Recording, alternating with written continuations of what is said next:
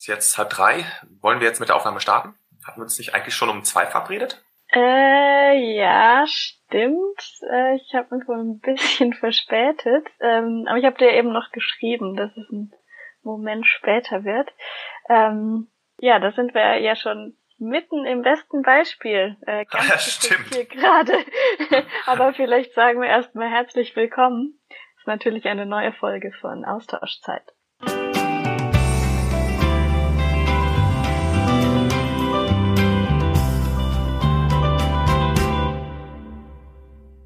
Wir wollen nämlich heute über das Thema sprechen, Herausforderungen, die es in so einem interkulturellen Austausch geben kann. Und deswegen habe ich dich ja auch in unserem Podcast eingeladen. Lieber Lukas, schön, dass du da bist erstmal.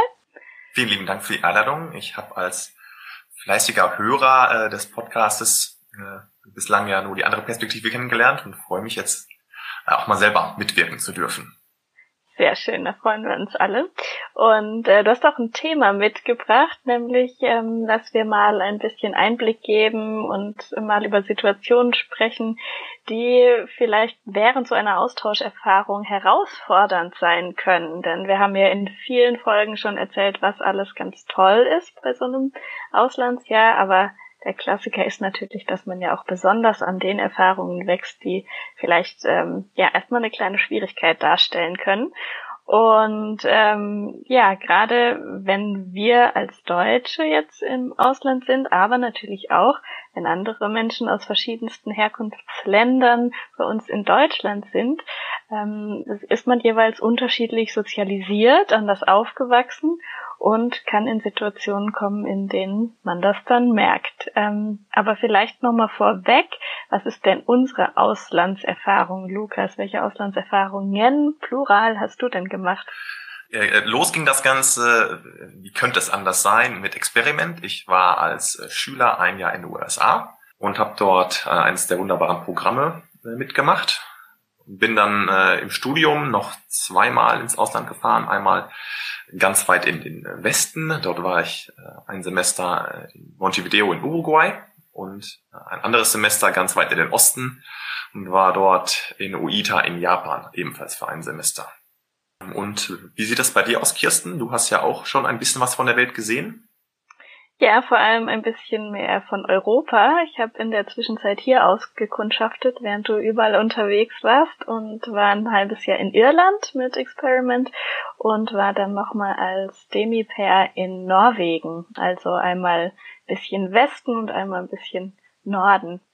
Ja, und äh, wir haben ja eben schon ganz elegant eingeleitet mit dem Thema Pünktlichkeit und es ist halt einfach ein Klassiker, der einem zumindest, glaube ich, mit unserer deutschen Sozialisierung gerne mal als erstes so in den Kopf kommt, ähm, dass Pünktlichkeit ja nicht unbedingt gleich Pünktlichkeit ist ähm, oder das, was darunter verstanden wird in verschiedenen Kulturen. Ähm, ich glaube, deine Ländererfahrungen haben da mindestens ein gutes Beispiel dafür zu bieten, oder Lukas? Ganz genau. Also es gilt ja meist landläufig, dass wir Deutsche sehr pünktlich sind und Pünktlichkeit schätzen und da ist sicherlich auch was dran. Sicherlich äh, kann man sagen, in Japan wird vielleicht noch einer oben drauf gesetzt. Ich erzähle dann ganz gerne die, äh, das Bild oder benutze gerne das Bild vom äh, Shinkansen. Das ist der japanische Hochgeschwindigkeitszug. Der, ich habe jetzt die Zahl nicht ganz genau im Kopf, aber gemittelt weniger als eine Minute im Durchschnitt äh, zu, zu spät ist. Also unglaublich pünktlich fährt, eine unglaublich hohe Verlässlichkeit. Ja, da ist natürlich die Deutsche Bahn so ein bisschen das, das schwarze Schaf bei uns in Deutschland. Äh, aber generell ist es schon so, dass die Pünktlichkeit da äh, sehr geschätzt wird. Ganz im Gegensatz zu Südamerika, wo das eher lose ist. Ähm, und das ist jetzt, das ist, glaube ich, ganz wichtig an dieser Stelle zu betonen, gar nicht wertend gemeint. Man ist da schnell dabei zu sagen, äh, ja, pünktlich ist gut, unpünktlich ist schlecht. Äh, darum geht es gar nicht, sondern es geht dann äh, mehr, dass die Dinge halt äh, so ein bisschen im, im Wagen bleiben können und dementsprechend aber auch eine gewisse Flexibilität gewonnen wird. Es gab da eine Szene, da war ich äh, ganz frisch äh, im studentischen Wohnheim angekommen und es gab einen Gemeinschaftsraum, wo ich mich dann vorstellte und ging rum und dann hieß es, ja, wir wollten äh, abends was kochen, äh, kannst du doch direkt mitmachen. Fand ich natürlich super. Direkt ja gesagt und gefragt, ja, wann, wann geht's denn los? Wie viel Uhr treffen wir uns denn? Und das war in dem Moment so ein bisschen schräg, weil die wussten das nicht. das, das plant man halt nicht, sondern das fängt halt irgendwann an, dann legt man los. Äh, indem ich aber mit dieser Frage da um die Ecke kam, war das direkt so ein bisschen, ja, äh, wir wollen uns jetzt keinen Plan machen, das stresst uns jetzt eher. Und das habe ich dann auch erst mhm. lernen müssen, dass es da ein bisschen anders funktioniert. Also eine gewisse äh, Gelassenheit, die dann auch einziehen kann. Ja, aber äh, ob das jetzt besser oder schlechter ist, kann man nicht beantworten. Es ist halt tatsächlich ein anderes Verständnis von Pünktlichkeit. Mhm. Natürlich hast du jetzt schon äh, eigentlich ein Schlagwort unserer äh, Leitsätze genannt von Experiment. It's not good, it's not bad, it's just different. Also es ist nicht besser oder schlechter, sondern einfach eben anders. Mhm. Äh, ich habe auch äh, eine Pünktlichkeitserfahrung aus Irland zu berichten. Ähm, ich glaube, dass das auch ganz in meinen Anfängen dort war. Da kam dann auch noch hinzu, dass ja so, wir sagen ja halb drei und meinen 14.30 Uhr. Und je nachdem, weiß nicht, ob das überall auf Englisch so gemacht wird, aber auf jeden Fall in Irland, wenn man half two sagt, dann heißt das ähm, 14.30 Uhr und wenn man half three sagt, dann heißt das 15.30 Uhr. Also es ist quasi immer half past gemeint, auch wenn man half sagt. Das kommt noch zur Verwirrung oben drauf. Und ähm, ich war mal so um drei verabredet und habe dann so eine Dreiviertelstunde, Stunde vorher gemerkt, oh, das wird knapp, das werde ich nicht schaffen, aus welchen Gründen auch immer. Hab dann schon mal damals eine SMS geschrieben und äh, habe dann gesagt, hier, ähm, tut mir leid, ich werde ein bisschen zu spät sein, könnten wir es vielleicht eine halbe Stunde verschieben, dann schaffe ich es auf jeden Fall. Ähm, ich war dann da, eben, es kam keine Antwort, ich war dann die halbe Stunde später da und es war niemand da. Ich dachte schon, hm, vielleicht sind die schon wieder gegangen oder haben die SMS gar nicht gelesen oder so. Und dann kam eine SMS, ja, kein Problem, wir gehen jetzt eh erst gleich los. Das heißt, zu unserer ursprünglichen Zeit war es nochmal viel später. Weiß nicht, ob es dann eine ganze Stunde war, aber ich hatte jedenfalls schon äh, weit vorher Bescheid gesagt ähm, und war für mein Gefühl dann trotzdem zu spät, weil es ja nicht die originale Uhrzeit war. Aber ähm, in deren Verständnis war ich wahrscheinlich immer mega pünktlich, weil ich war ja schon da. Ja, das klingt tatsächlich nach einer äh, typischen deutschen Eigenschaft, dass man, wenn man sich verspätet, einmal kurz äh, Bescheid gibt. Mhm, genau. Ja, wie kennen wir das ähm, in größeren Kontext vielleicht einordnen? Ähm, wie ich vorhin schon angedeutet habe, du hattest ja, bist ja mit dem Thema auf uns zugekommen, dass wir da mal eine Folge machen, was übrigens alle anderen, die jetzt zuhören, auch gerne dürfen, wenn ihr Vorschläge habt. Was hast du denn noch für andere äh, Beispiele oder was möchtest du vielleicht noch zum Thema Herausforderungen bei einem längeren Auslandsaufenthalt sagen, Lukas?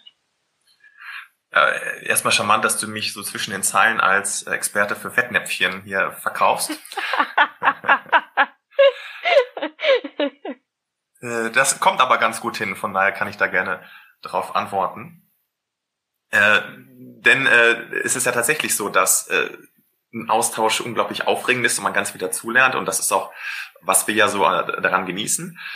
Aber man schon hier und da in Situationen kommt, die erstmal unverständlich sind und äh, das hat halt mit der kulturellen Prägung zu tun, dass wir Dinge in Deutschland äh, als normal erachten, weil wir die so kennengelernt haben, die es vielleicht im Ausland äh, nicht so gibt oder zumindest nicht im gleichen Ausmaß gibt.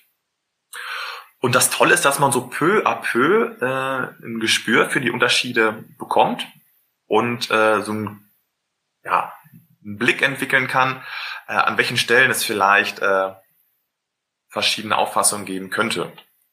Und darum äh, dachte ich, könnte man damit doch mal in einer Podcast-Folge sprechen.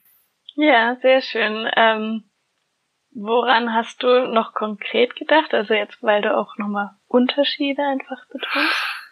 Da, da muss ich an eine Geschichte denken, die habe ich nicht selbst erlebt, aber die hat meine Spanisch-Dozentin äh, mir erzählt. Und zwar, also war sie Spanisch, also sie ist Spanierin gewesen, war in Deutschland, hat hier gelehrt und war dann irgendwo eingeladen gewesen. Und ähm, der Gastgeber fragte sie dann, äh, möchtest du was trinken? Und sie sagte, nein, nein, möchte ich nicht. So. Und dann war das Thema durch. Sie wollte nichts trinken und sie hat nichts weiter angeboten bekommen. So, was steckte dahinter? Sie hätte durchaus gerne was äh, zu trinken bekommen. Aber äh, in Spanien wäre das unhöflich gewesen, direkt zu sagen, äh, ja gerne, sondern dann sagt man nein, nein und der Gastgeber sagt, nee, nee, du musst auf jeden Fall was trinken und dann sagt man vielleicht noch ein zweites Mal nein und beim dritten Mal dittet man es dann an und ähm, man wirkt halt nicht so, äh, so gierig oder aufdringlich. Und alle sind glücklich. Ja, genau. äh, ja, aber im Deutschen war das, war das halt so, ja, sie möchte nichts trinken und das ist das, dann ist das Thema durch. Tja. Ja. Wird schon sagen, wenn sie was will, ne? Ja. genau. Also, ein sehr schönes Beispiel. Ähm, dazu müssen wir auf jeden Fall in die Show Notes ein, äh, ein Video packen. Vielleicht kennst du einen oder anderen. Das ging vor einigen Monaten, ich glaube Ende letzten Jahres mal so durchs Internet. Das ist ähm, auf ja irisch-englisch gemacht und da ist genau diese Art von Kommunikation, in dem Fall zwischen einem irischen und einem äh, deutschen Menschen irgendwie dargestellt, eben immer mit Kuchen anbieten ähm, und dann quasi wie das zwischen zwei Iren, zwischen zwei Deutschen oder dann in die eine oder andere Richtung abläuft. Und ähm, das ist sehr witzig und ähm, eine irische Freundin von mir, die hier ganz viele Iren in Deutschland kennt, ähm, hat gesagt, das ging total äh, durch die Decke und alle haben nur gesagt, ja, genau das fasst es einmal zusammen, diese Unterschiede. Und ich glaube, in dem Fall äh, ist dann Spanisch, Irisch und wahrscheinlich noch einige andere ähm, Länder sind da wahrscheinlich sehr ähnlich und es ist doch wieder auch eher eher das Deutsche, dass man da halt so deutlich dann sagt Nein und dann ist Nein gemeint oder Ja und dann ist Ja gemeint. Ja, genau, also ähm, ja. das ist sicherlich so, dass man hier nicht immer von den Deutschen oder den Iren sprechen kann, aber man kann halt so Tendenzen beobachten. Und das ist tatsächlich so. Äh, und eine Tendenz ist halt, dass wir in Deutschland äh, sehr direkt kommunizieren. Da wird halt vielfach das, was man denkt, auch so ausgesprochen. Das ist zum Beispiel in Japan gar nicht der Fall. Äh, da geht, ist so das Thema des Gesichtsverlustes sehr relevant. Das möchte man unbedingt vermeiden. So dass ich halt in meinen Antworten immer überlege, könnte ich mit dem, was ich sage, meinen Gegenüber irgendwie verletzen oder bloßstellen. Und, und das, weil ich das weiß, wähle ich meine Worte dementsprechend. Äh, also zum also Beispiel, wenn man. Dann, äh, ich muss kurz nachfragen, also es geht dann um den Gesichtsverlust des anderen. Also genau, dass man nicht, dass man nicht möchte, dass der andere ähm, ja. sein Gesicht verliert. Ich meine, das ist natürlich wechselseitig, wäre wär bei uns genauso. Mhm, mhm. ähm, ein Beispiel, wenn man äh, äh einem Essen nicht so gut schmeckt, und dann kann es ja sein, dass ich als, als Koch oder als Gastgeber ein bisschen bloßgestellt werden würde, weil ich ein, was nicht, was, was nicht Leckeres gekocht oder aufgetischt hätte. Mhm. Und dementsprechend sagen die nicht, äh, schmeckt mir nicht oder vielleicht auch in einer weicheren Form so, hm, ist nicht so meins. Das war ja in. Deutschland, jetzt finde ich nicht schön, aber es wäre so okay. Sondern man wählt halt andere Formulierungen, die dann auch verstanden werden, so wie, doch, das schmeckt interessant. Habe ich noch nie probiert. Genau, sowas, äh, wo man dann auch raushören kann, wenn man denn diesen Code kennt, äh, ja, dass das Essen halt gerade nicht so gut schmeckt. Aber es ist halt nicht so, so pff, im Englischen würde man sagen, so in your face, ne? So, ja, mag ich nicht. Bums. Ja. Und das, das, ist, das ist eine Art von Kommunikation, die halt in Japan ganz anders funktioniert, als sie äh, bei uns funktioniert. Mhm. Den man dann äh, genauso, mindestens genauso gut lernen muss wie äh, Laute, Worte, Schrift. Ganz genau. Ne? Das ist eine eigene Ebene der Sprache, die ganz wichtig ist. Mhm. Ähm, ja, ist ein nochmal ein anderes Beispiel wieder quasi von jemanden im Deutschland.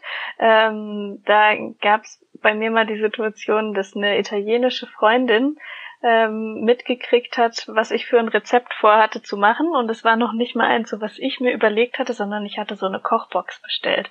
Also es war dann quasi so, naja, ich mache halt das, was ich jetzt in dieser Kochbox bekommen habe.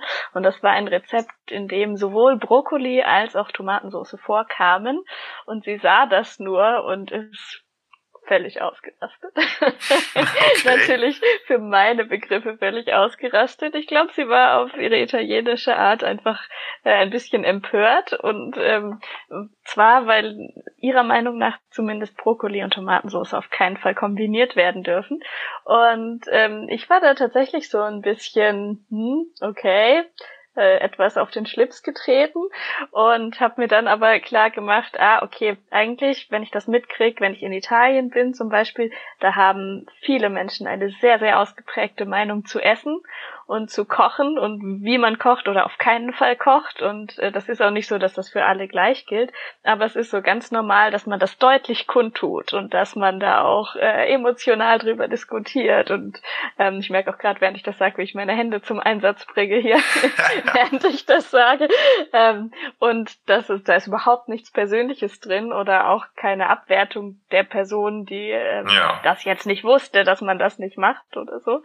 Und ähm, ja, ich glaube, ich würde da immer denken, na ja, die Person kocht jetzt, dann gucke ich da vielleicht höflich zu oder bin dankbar für das, was ich bekomme. und da geht's dann auch wieder so um dieses, naja, es ist gar nicht das Was, sondern das Wie. Ne? Also wie, wie drücke ich das aus? Und in dem Fall war das Glück, naja gut, es war jetzt nicht die erste äh, Zusammenkunft mit anderen Menschen aus Italien, ja. die ich hatte und konnte es so ein bisschen einordnen. Hast du dann direkt irgendwelche Heiligtümer verletzt, ohne es zu wissen, ne? Ja, wahrscheinlich. Ja. Genau, ähm, jetzt haben wir schon mehrere Sachen gleich wie wieder von Essen geredet. Also äh, Essen ist, glaube ich, auch was viel aufgeladen mit allem möglichen. Da findet man schnell Zugang zu, ja. Situationen finden. Ja, genau. Und das passiert ja auch immer, weil wir immer essen müssen. Ähm, fällt dir noch ein Beispiel vielleicht ein, was jetzt nicht mit Essen zu tun hat? Ja, da kann ich auch wieder von einer Bekannten berichten, die äh, im Austausch war und dort ähm, weiß ich gar nicht wieso, im Deutschunterricht gelandet war. Und die Lehrerin machte äh, in der ersten Stunde direkt, wo die, äh, die Schülerin dort war, einen Fehler. So, und ich denke mal, die, die deutsche Sichtweise darauf sagt, gut, wir wollen hier eine Sprache lernen oder passiert ein Fehler, dann melde ich mich und weise die Lehrerin darauf hin, dass sie einen Fehler gemacht hat. Also wieder eine, auch wieder eine sehr direkte Kommunikation. Ja, ohne dabei vielleicht sich vorzustellen, dass es in diesem Sinne die Lehrerin sehr bloßgestellt war, vor der ganzen Klasse zu sagen, okay, ich mache hier einen Fehler. Ne? Ähm, das würde man in einem Ausland dann auch wieder, würde man vielleicht andere Wege gehen, da den Lehrer darauf hinzuweisen, vielleicht im, Nachklang nochmal nach vorne zu gehen, aber das halt in einen, einen subtileren, ja, vielleicht rücksichtsvolleren Weg finden, auf Fehler hinzuweisen.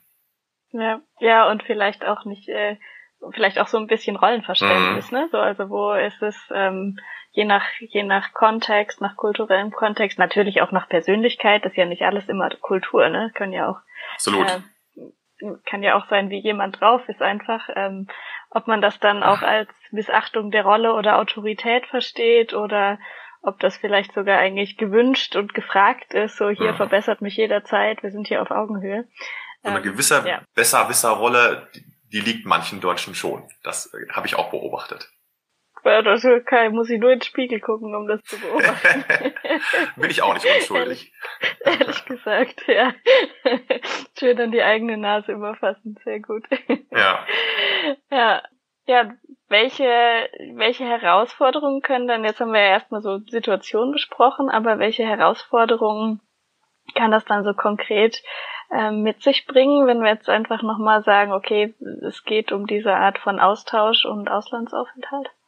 Ja, ist sicherlich erstmal hilfreich, wenn man sich halt vor Augen führt, es gibt diese kulturelle Prägung und äh, mhm. es wird ein bisschen anders kommuniziert. Es gibt so andere Sprachcodes und die muss man erstmal lernen. Ähm, und das ist, äh, das dauert Zeit. Das ist nicht immer einfach und es kann halt schon mal dazu führen, dass man sich am Anfang auch erstmal nicht so ganz so wohl fühlt vielleicht. Also ich habe da so ein Beispiel im Kopf, wenn ich ähm, als Betreuer hier von den Austauschschülern mal fungiert habe, äh, die so oft so mit einer Aussage zu mir kommen und sagen, die Deutschen sind so kalt, also gefühlsmäßig. Äh, also vielleicht zum Beispiel, man kommt den ersten Tag an die Schule mhm. und es spricht kaum jemand mit einem. Mhm. Sondern äh, man wird erstmal so angeschaut und ja, es, es, es dauert halt so ein bisschen, bis man warm geworden ist, bis man auch mal ins Gespräch kommt. Und das ist äh, in anderen Kulturen anders. Ich war, äh, hatte ich ja eingangs erwähnt, als Austauschschüler in der USA und am ersten Tag äh, in der Highschool sind dann schon dann irgendwann, als die Leute herausgefunden haben, okay, der ist, ist der Deutsche, kurz zu mir gekommen und wollten dann mal gucken, so aus Neugier, und sich vorgestellt. Und das ist natürlich, um anzukommen, ist das ein sehr schönes Gefühl gewesen. Ähm, das ist auch wieder hier, ist jetzt nicht, äh, sollte man vorsichtig sein zu sagen, das eine ist besser, das andere ist schlechter, sondern es ist, ist ein anderes, anderes Verständnis davon, wie das funktioniert. Denn wenn man dann mal äh, ein Gespräch hat oder wenn man vielleicht mal sogar eine Einladung bekommen hat, irgendwas zusammen zu unternehmen, dann gilt das meistens in Deutschland äh, ein bisschen mehr. Es hat eine größere ja, Ernsthaftigkeit vielleicht eine größere Bedeutung. Also dass man wohl sagen kann, es den ist USA äh, vergleichst, verstehe ich das richtig? Ja, genau. Wenn man jetzt sagt, ja, komm, äh, let's hang out, lass uns doch mal zusammen irgendwas unternehmen, dann ist das jetzt nicht direkt als Einladung zu verstehen, sondern ein bisschen mehr Floskel.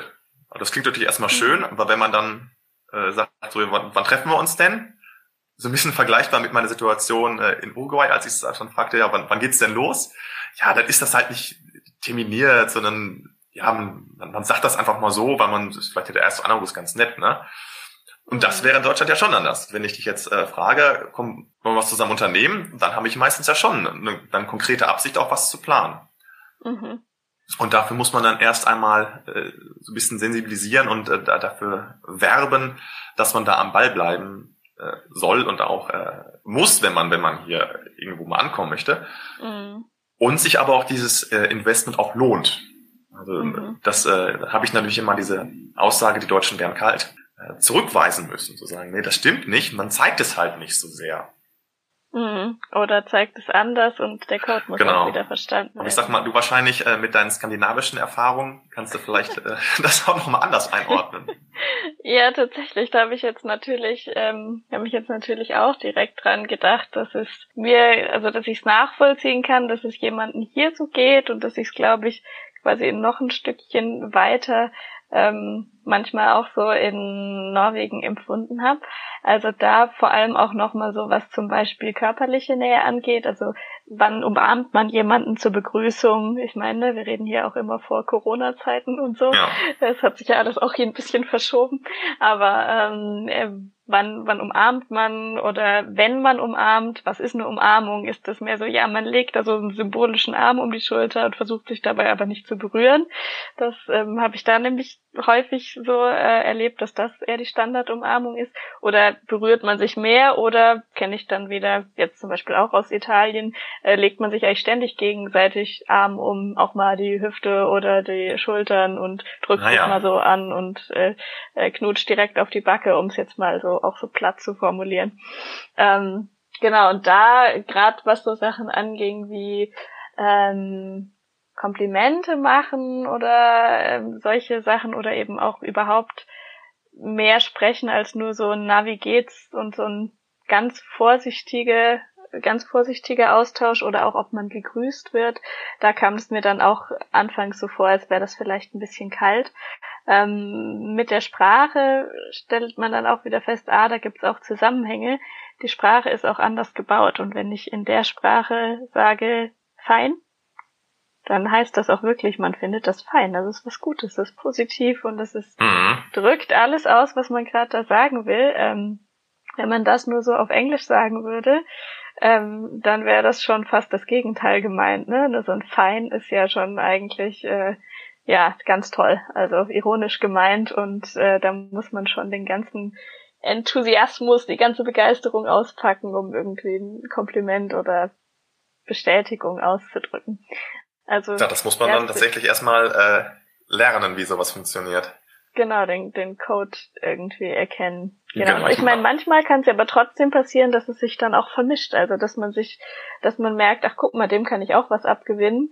Und das, also äh, zum Beispiel, wenn ich heute meine Gastfamilie in Norwegen besuche, was ich regelmäßig tue, dann wird da auch richtig geknuddelt. Also dann sind es richtige, äh, also richtig ist jetzt schon wieder eine Wertung, aber richtig feste Umarmungen, nahe Umarmungen. Erstens kennen die mich jetzt auch schon lange ähm, und haben halt auch gemerkt, dass ich das gerne mache und so mache und dass es nicht komisch ist.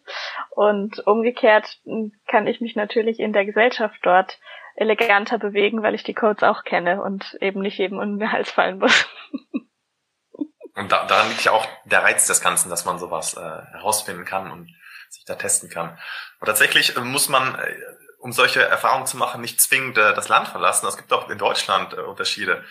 Ich denke da an eine Geschichte, die meine Mutter mal erzählte, die, als sie junge Mutter wurde, dann aus dem äh, eher konservativeren Sauerland ins, ins äh, Rheinland zog und dann bei einer, in einer Krabbelgruppe eine, eine andere Mutter traf, die direkt sagte, ja, ich bin die so und so, besuch mich doch morgen mal. Und meine Mutter äh, erstmal verdutzt sagte, okay, also hatte sie hatte nicht mit so einer schnellen Einladung gerechnet, ist der Einladung dann gefolgt und war am nächsten Morgen da, hat geklingelt und hat keine aufgemacht. Hm. Ja, das ist halt ein bisschen diese, diese rheinische Mentalität von, ja, kommst du heute nicht, kommst du morgen. sondern es war halt dann eher eine offene Einladung. Ähm, und das war dann aus der Perspektive meiner Mutter dann jetzt aber eher unhöflich. Also aber auch da äh, zu überlegen, ja, wie, wie kommt das, wie ist so eine, so eine Einladung zu verstehen, wie verständigen wir uns darauf, das ist nicht immer äh, bei mhm. allen gleich. Ja, Region, Land, Region, dann aber sicher auch nochmal Stadt- und Landunterschiede. Genau. Und natürlich immer die, Persön die Persönlichkeit, die spielt ja. auch eine Rolle. Ja, ganz genau. Ja, ähm, das wäre für mich auch sowas nochmal wichtig, irgendwie an der ähm, Stelle zu betonen, dass natürlich das eine Perspektive ist, die mega wichtig ist einzunehmen, also immer zu gucken, ist das jetzt gerade irgendwie was Persönliches ähm, oder kann ich vielleicht einfach sehen, ah, ich bewege mich hier in einem interkulturellen Kontext, egal ob ich gerade in Deutschland oder in einem anderen Land bin, ähm, und aber nicht nur noch das zu sehen, sondern immer auch mit einzubeziehen. Gut, ja. diesen Kontext habe ich, ah, aber da spielen noch ganz viele andere Faktoren rein und nicht alles ist dann immer gleich, ja, die Iren oder die Italienerinnen oder ja, so, sondern. Ganz genau. Was auch interessant ist in der Retroperspektive, man, man, passt sich auch so ein bisschen an. Das hast du ja auch so ein bisschen gerade angerissen, als du in Skandinavien mhm. warst. Äh, also ich bin irgendwann äh, im Verlauf der Zeit in Uruguay auch unpünktlicher geworden oder gelassener, wie man es halt äh, framen mhm. möchte. Mhm. Äh, und bin damit gut gefahren. Also man, man lernt auch dran und äh, das äh, ist interessant, an sich selbst zu beobachten, was man so übernimmt und was man für mhm. sich selbst äh, als wichtig und richtig dann irgendwie auch erfahr erfahren kann. Mhm. Ja, ist eigentlich äh, schon, finde ich, ein ganz guter Punkt Richtung Abrundung. Ähm, können wir das Thema überhaupt abschließen, wirklich? Ach, so einen richtigen Abschluss finden wir sicherlich nicht. Ne? Ich, nicht ohne Grund sprechen wir ja bei Experiment auch vom Lifelong Learning. Denn auch wenn wir jetzt schon ein bisschen Erfahrung äh, gemacht haben im Austausch, äh, sind wir nicht fertig und werden auch niemals fertig werden, mhm. um eine Kultur komplett zu verstehen. Und darum kann es auch gar nicht gehen. Äh, vielleicht was, was wir eher auch jetzt den, den Hörerinnen mitgeben können, ist, dass man so eine Haltung aufbauen kann. Dass man neugierig sein kann auf, auf die Unterschiede äh, und dem, was man dort äh, erleben kann und vielleicht eine gewisse Gelassenheit dabei entwickelt, wenn man dann doch mal in Situationen kommt, die äh, uns dann im ersten Moment ratlos hinterlassen. Hm, ja, ja, das ist ein schönes Schlusswort. Ähm, danke erstmal schon mal an der Stelle für den spannenden Input von Mr. Fettnäpfchen, wie du dich selbst jetzt genannt hast. um es nochmal auf die Spitze zu treiben.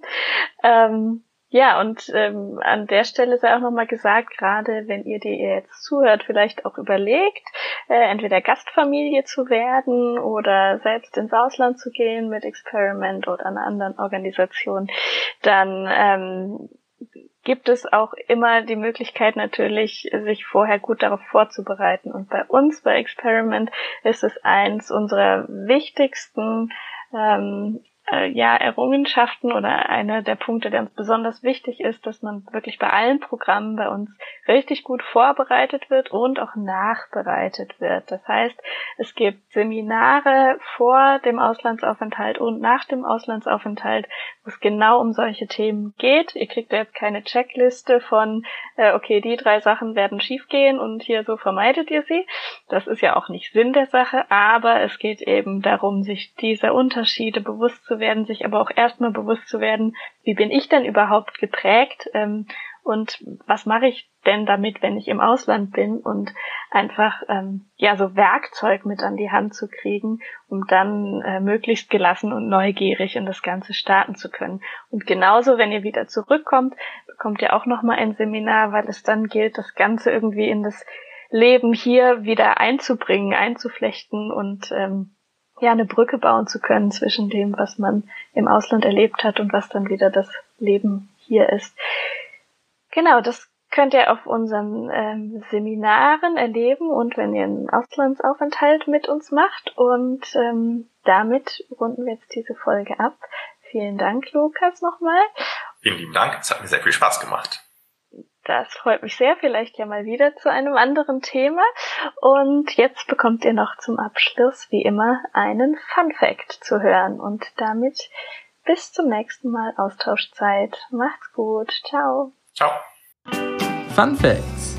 Witziges und Spannendes aus der Welt. Hi, ich bin Alina und eine Ehrenamtliche bei Experiment und mein Fun Fact kommt aus dem wunderwunderschönen Jordanien. In Jordanien gibt es genau einen Ikea und jede Jordanierin und jeder Jordanier ist stolz wie Oscar darauf.